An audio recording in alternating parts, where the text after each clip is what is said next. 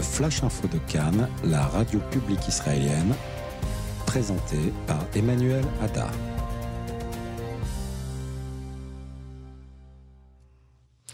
Mesdames et messieurs, bonjour et shalom. Il est 6h31 exactement.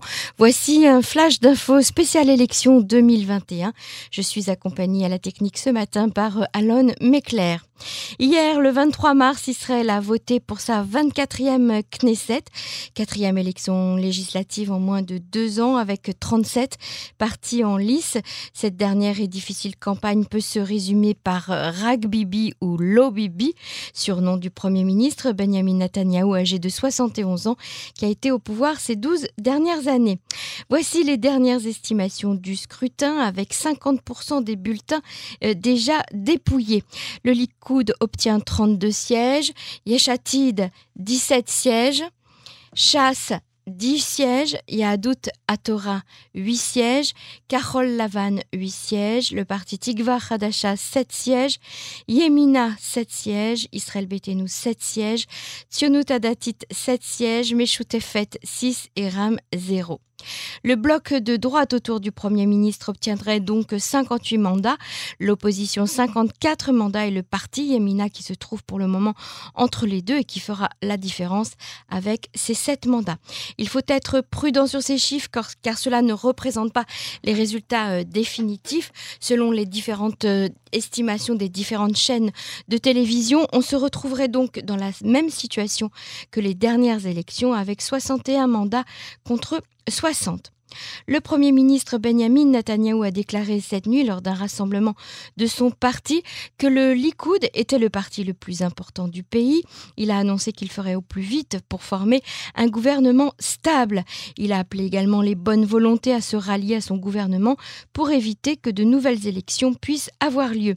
Il a également félicité Ariaderi, le chef du parti religieux Chasse, pour les résultats qui en a fait la troisième force du pays aujourd'hui. Naftali Bennett a quant à lui déclaré qu'il espère que l'on passera de la haine gratuite à l'amour gratuit et que le nouveau gouvernement fera de l'intérêt du peuple sa principale préoccupation. Nous devons avoir une gouvernance de droite forte et nationaliste, a-t-il déclaré. Yair Lapid a déclaré qu'il était fier du résultat de son parti Yeshatid et qu'il ferait tout pour former un gouvernement sain et fort. Avigdor Lieberman a quant à lui déclaré qu'il était temps de former un gouvernement sioniste de droite libérale et Guidon Sarr a quant à lui réaffirmé qu'il ne se joindrait pas au bloc de Benjamin Netanyahu. La grande surprise est venue du côté de Carol Lavan qui a fait un score inespéré avec huit mandats. Benny Gantz, le chef du parti, a déclaré Dès demain, je me mettrai au travail et ferai de mon mieux pour unir le bloc pro-changement. Je protégerai avec vigilance notre démocratie, notre état de droit et notre sécurité. Du côté gauche de l'échiquier politique, le chef du parti Meretz, Nitzan Horowitz, se déclare satisfait de la victoire de sept sièges par son parti, a déclaré Nous avons prouvé que la gauche est encore vivante. Quant à Merav Mikhaeli, la chef du parti Avoda, elle a remercié ses électeurs qui lui ont donné six mandats et a déclaré que ce n'était que le début. Nous retrouvons tout de suite Yael Ifra qui est avec nous ce matin de bonne heure pour commenter euh, ses premiers résultats. Bokertov, bonjour Yael. Bokertov Emmanuel. Alors je, suis désolée de vous réveiller si tôt Yael parce que je sais que vous avez veillé tard hier et que vous avez beaucoup commenté euh, euh, l'actualité mais il était important pour nous de vous donner la parole ce matin pour avoir vos premières impressions. Oui, alors Israël n'est pas un pays pour les gens qui aiment dormir, Emmanuel. Hein. Il faut être toujours réveillé et toujours au courant. Euh, écoutez, les premières impressions sont que euh, la, la, le tableau est quand même différent euh, des, euh, des, trois dernières fois.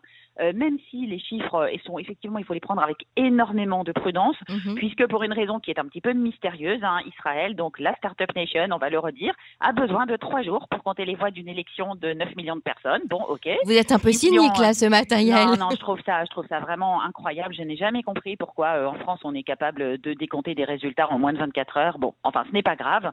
Et donc, généralement, cela fait partie du narratif électoral, hein, Emmanuel. Cette, ces résultats qui changent, ces partis qui montent et qui récentes, ces déclarations de victoire qui sont démenties le lendemain, ça fait partie de l'histoire d'Israël depuis toujours.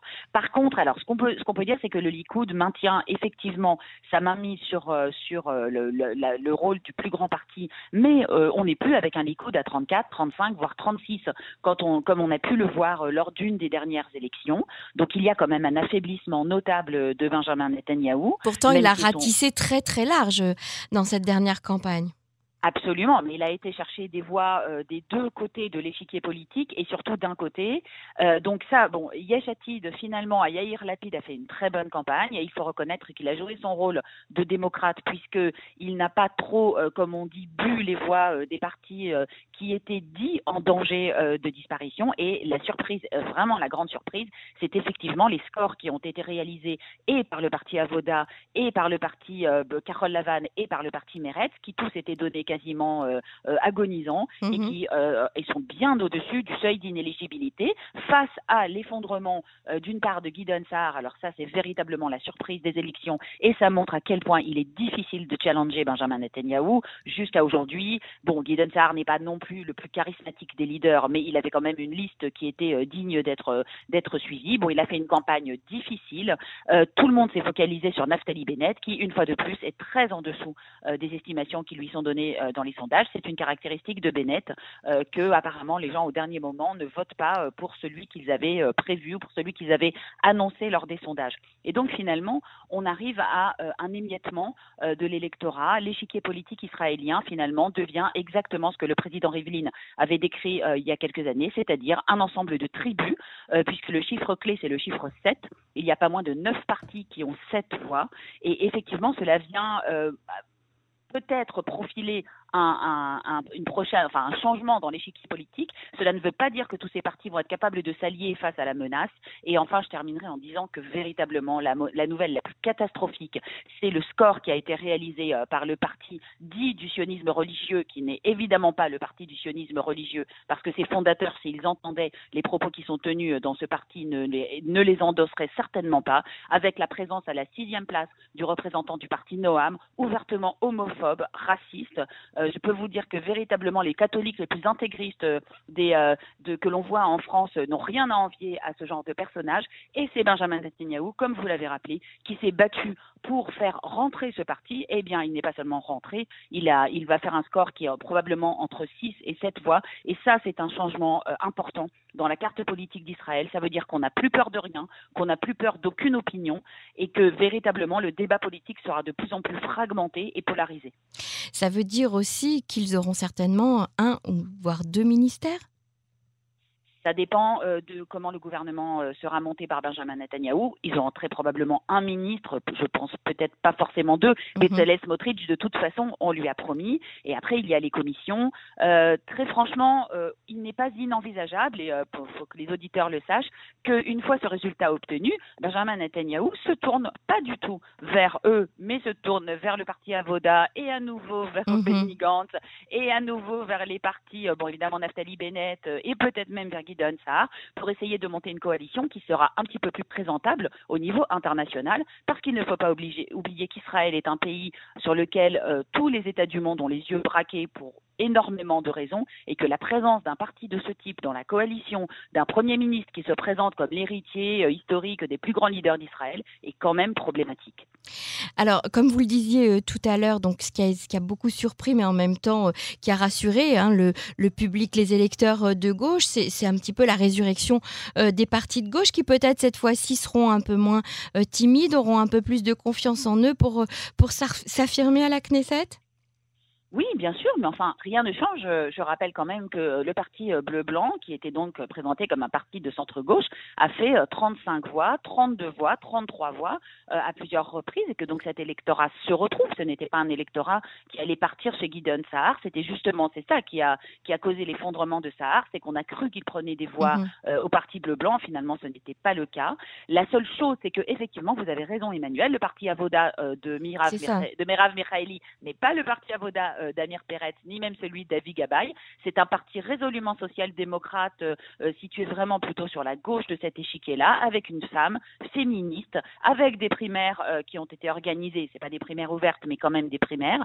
Meretz a rentré énormément d'électeurs, arabes à nouveau après les avoir mis dehors sans ménagement la dernière fois en mettant le député Issaoui Fredj, qui est un, de ses grands atouts, euh, à la 9e ou à la 10e place inéligible, et donc à récupérer une partie. Puis n'oubliez pas que la liste arabe unie est passée de 15 mandats à 9 mandats, même si elle a perdu le parti RAM qui n'était pas une de ses composantes principales, et que donc les électeurs arabes sont également allés au parti Avoda et au parti Meretz et en ont gonflé les rangs. Donc effectivement, une recomposition très intéressante. Il faut maintenant que euh, tous les leaders euh, du, bloc dit du changement euh, s'entendent entre eux, réussissent à se mettre d'accord sur une plateforme commune, que Yair Lapid joue son rôle, parce que malgré tout, il amène 17, 16, 17, 18 mandats, ce n'est pas rien, et l'on verra si véritablement on est capable d'obtenir autre chose que ce qu'on a eu les trois dernières fois, mais ce n'est pas certain, Emmanuel.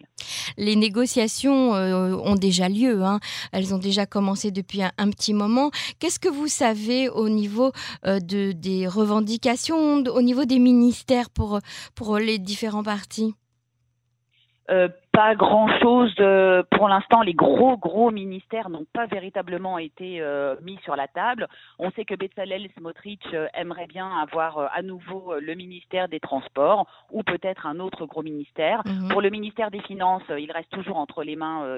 si le Likoud obtient la majorité, il gardera tous les gros ministères, donc probablement il restera entre les mains d'Israël 4. Le chasse garde la main sur les ministères liés à, la, à la religion, donc le ministère des religions et le ministère de l'Intérieur. Mhm s'il devait avoir un bloc du changement, alors très certainement le, poste de ministre des Finances irait à Miki, euh, à Miki Lévy euh, de, de Yeshatid, qui l'attend depuis très très longtemps. Euh, et j'imagine que le parti Avoda réclamerait l'éducation et puis peut-être également le, la santé et, et, le travail. Mais c'est très difficile de dire aujourd'hui. On n'a aucune, enfin personne n'est venu se présenter pour réclamer un ministère. Pour mhm. l'instant, on attend de voir ce que Benjamin Netanyahu sera capable de proposer et surtout, sujet très important, est-ce qu'il sera capable de débaucher des euh, traîtres, entre guillemets, dans le parti de Gideon Sahar ou même dans le parti de Naftali Bennett si celui-ci ne se rallie pas immédiatement, afin que son bloc soit immédiatement euh, consolidé et qu'il n'ait pas besoin euh, de pouvoir récupérer des partis entiers.